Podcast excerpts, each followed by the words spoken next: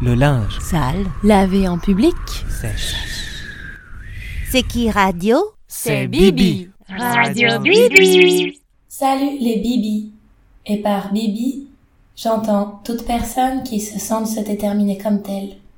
J'ai été très convaincue, je dois l'admettre, quand maman a ramené sa fraise avec l'expression c'est qui? C'est Bibi. J'ai réalisé que c'était à peu près le seul synonyme sympa de moi qui me vienne à l'esprit.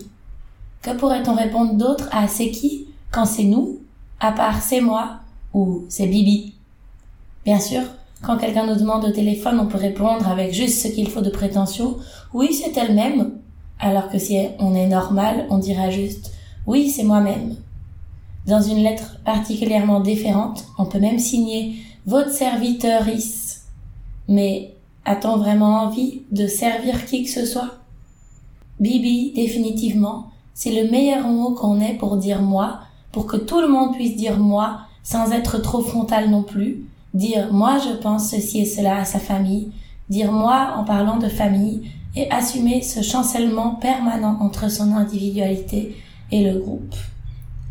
Bibi, en somme, c'est comme des lunettes de soleil rigolotes derrière lesquelles se cacher tout en regardant bel et bien sa famille dans les yeux.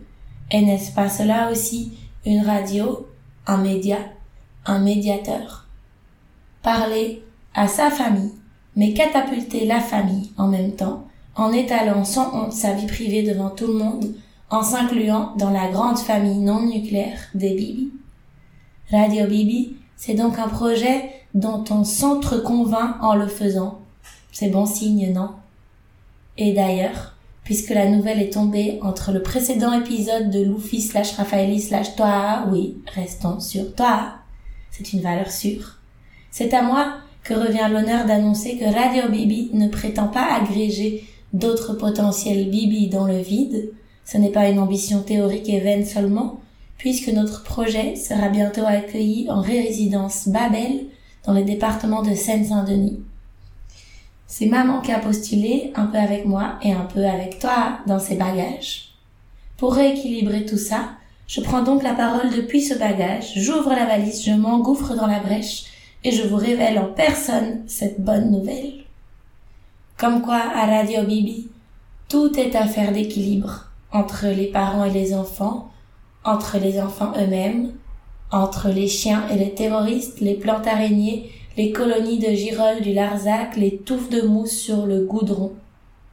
Puisque j'en suis à faire des clins d'œil insistants à toi, autant dire la vérité tout de suite.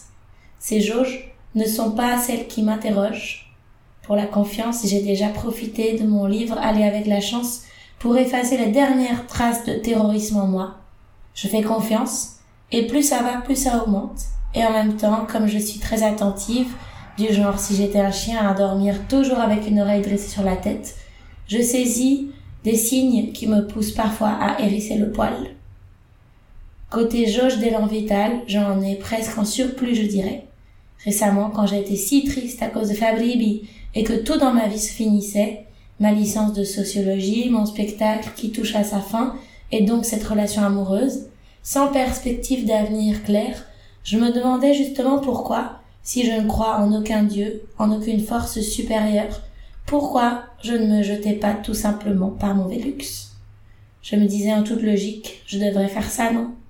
Puisque pour moi, la vie est une lutte sans fin. Rien n'est simple, ne coule de source, tout est si dur et incertain. Pourtant, l'énergie vitale, venue d'on ne sait où, est bien là, tous les jours, me poussant à parler vite et fort, à sourire, à en avoir mal aux joues, à faire tout le temps des plans stupides sur la comète, à vouloir des choses avec un acharnement démesuré. Mais j'ai bien, donc, une jauge à soumettre, moi aussi. Et puis les jauges, c'est logique, c'est comme j'aime.